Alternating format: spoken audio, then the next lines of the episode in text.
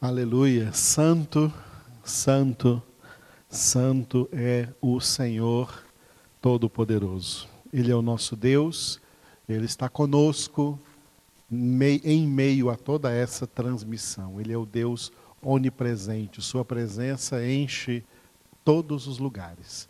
Ele está aqui conosco, com os que aqui estão, e ele está aí com cada um de vocês, onde quer que vocês estejam. Esse é o nosso Deus Todo-Poderoso. Neste ano de 2020, desde o mês de janeiro, nós estamos usando a celebração da nossa ceia para falarmos acerca da doutrina bíblica de Jesus sobre a oração.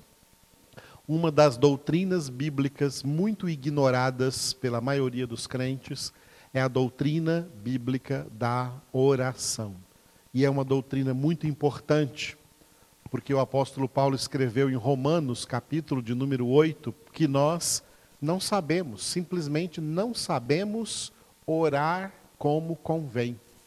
Precisamos, dentre tantas coisas que precisamos aprender, essa é uma delas. Precisamos aprender a orar direito, a orar de acordo com a palavra de Deus, a orar de maneira centralizada na vontade de Deus.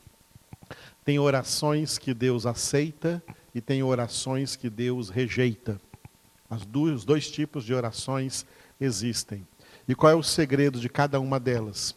As orações que Deus rejeita são aquelas orações antropocêntricas, orações egocêntricas, orações que revelam apenas as vontades egoístas das pessoas que estão orando.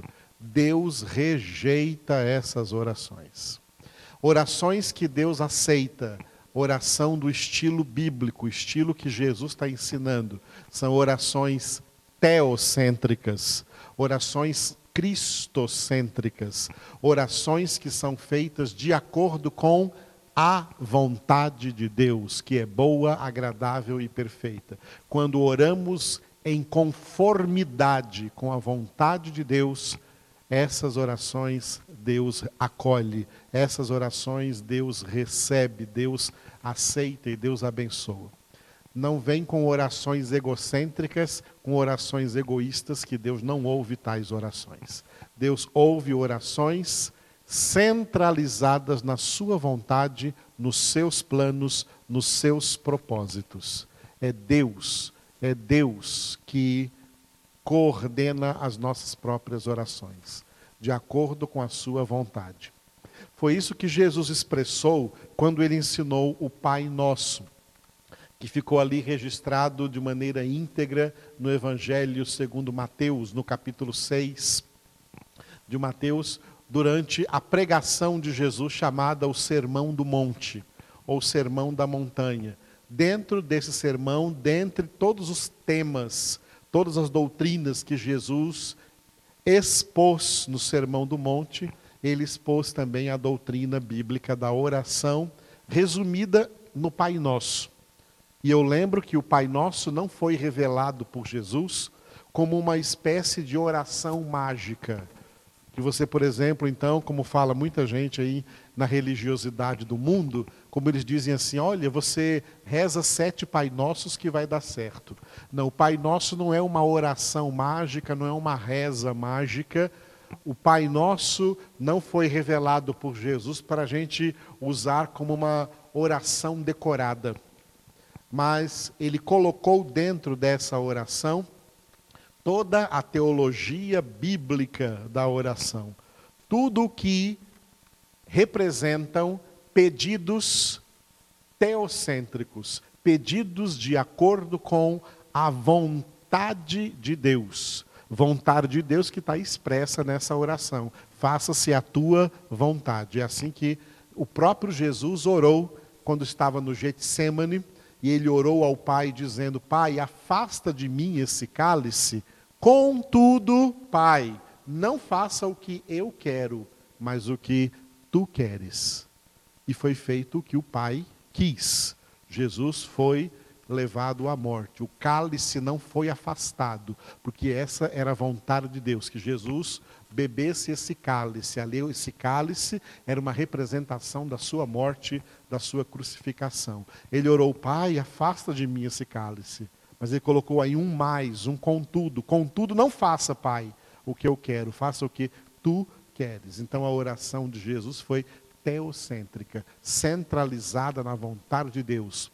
É a vontade de Deus que tem que ser realizada, não as vontades dos homens. É a vontade de Deus que tem que ser realizada. As vontades dos homens não são vontades soberanas. A vontade de Deus é soberana e se sobrepõe sobre todas as vontades humanas. O querer de Deus é que é realizado. E é isso que Jesus nos ensina na sua doutrina bíblica sobre a oração, resumida aqui nesta que ficou conhecida como a oração do Pai Nosso.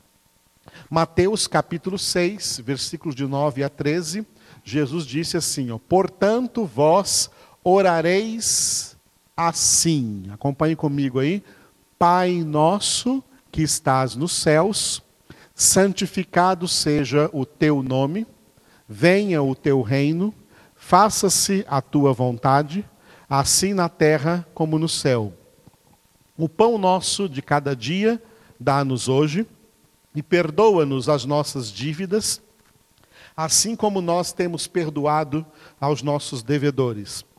E não nos deixes cair em tentação, mas livra-nos do mal. Amém. Esta é a oração conhecida como Pai Nosso, e nós estamos vendo aqui durante cada, cada ceia que celebramos uma pequena parte dessa oração aqui em ordem. Em janeiro nós vimos a primeira palavra, Pai, porque nós recebemos o direito, por meio da obra da salvação, de chamar a Deus de Pai. Em fevereiro nós vimos o nosso, Pai Nosso, Pai Nosso. Pode notar que essa oração, ela é toda feita na primeira pessoa do plural, nós, não na primeira pessoa do singular, eu, não é pai meu, é pai nosso. Não é pão meu, é pão nosso. Porque uma das uma das características das orações que não são egocêntricas é que elas não são centralizadas no eu. O verdadeiro filho de Deus não pede só para si, ele pede em conjunto para todos os seus irmãos, para toda a comunidade dos irmãos. Pai nosso. É uma oração que faz já intercedendo por toda a igreja e não por si só apenas.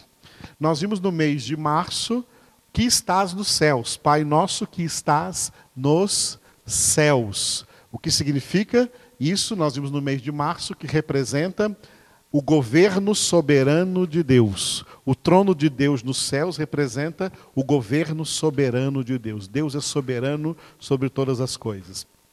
A partir daí, então, vem os pedidos. Essa foi a introdução. Pai nosso que estás nos céus, a introdução. Agora vem os pedidos. Os pedidos estão divididos. Estão divididos em dois temas importantes. O primeiro, propósito de Deus, e o segundo, as necessidades dos filhos. O propósito do pai é um só, singular, e as necessidades dos filhos são plurais. Tá? Do pão nosso para frente é a segunda parte, que nós ainda vamos chegar aí pela graça do Senhor nas próximas ceias. Do pão nosso para frente fala das necessidades dos filhos. Mas do santificado seja o teu nome, até, até assim na terra como no céu, faça-se a tua vontade, assim na terra como no céu, tem três pedidos, só que esses três pedidos se resumem em um único propósito de Deus, que nós começamos a falar na nossa última ceia, que foi também online daqui, na ceia de abril. Santificado seja o teu nome, primeiro pedido. O de hoje, está aí de, está aí de branco, venha o teu reino. E o terceiro, que vai ser no mês que vem, na ceia do mês que vem, faça-se a tua vontade, assim na terra como no céu. Esses três pedidos, Pai, santificado seja o teu nome, Pai, venha o teu reino, Pai, faça-se a tua vontade, assim na terra como no céu. Esses três pedidos, eles refletem um único propósito: o propósito de Deus na nossa santificação. O propósito de Deus na santificação de todos os seus filhos. Foi por isso que nós vimos no, no mês passado, na, na nossa última ceia, que santificado seja o teu nome, é um pedido pela nossa própria santificação, porque nós levamos o nome de Deus. Nós somos o povo que se chama pelo seu nome. Hoje vamos ver, venha o teu reino. Já já vou falar sobre ele. No mês que vem, faça-se a tua vontade. 1 Tessalonicenses capítulo 4, versículo 3 está escrito que a vontade, esta é a vontade de Deus, a vossa santificação. Esses três primeiros pedidos refletem um único propósito de Deus, a nossa santificação. O segundo desses três pedidos é então, venha o teu reino, eu coloquei aí de, de branco, Pai nosso que estás nos céus, venha o teu reino. O que significa orar a Deus, colocar nas nossas orações? O que significa esta oração teocêntrica, essa oração cristocêntrica, essa oração que não é egocêntrica, que não é antropocêntrica, essa oração que é verdadeiramente bíblica, essa súplica, esse pedido bíblico: venha o teu reino. Este pedido representa basicamente duas coisas. As duas coisas, claro, envolvendo o propósito da santificação. A primeira, a primeira delas, a primeira dessas coisas, ela é atual, presente, agora e para cada um de nós, filhos de Deus. Venha o teu reino. Quem ora assim, o Filho de Deus que ora pedindo a Deus, venha o teu reino, é o Filho de Deus que entendeu, por meio da palavra de Deus, que ele próprio não reina mais sobre a sua própria vida. Quem é de Deus não reina sobre a sua vida. É Deus que reina. É Deus que reina sobre a sua vida.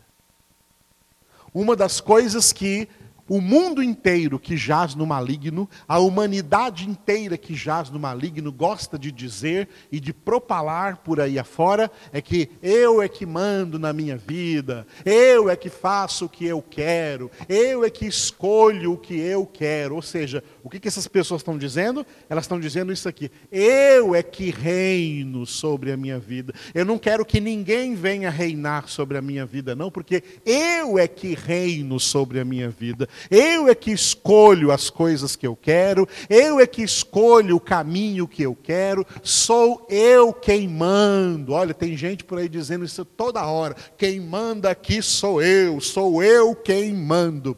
Essas pessoas são ímpias, diabólicas, satânicas, possuídas, e é por causa delas que está escrito: o mundo inteiro jaz no maligno.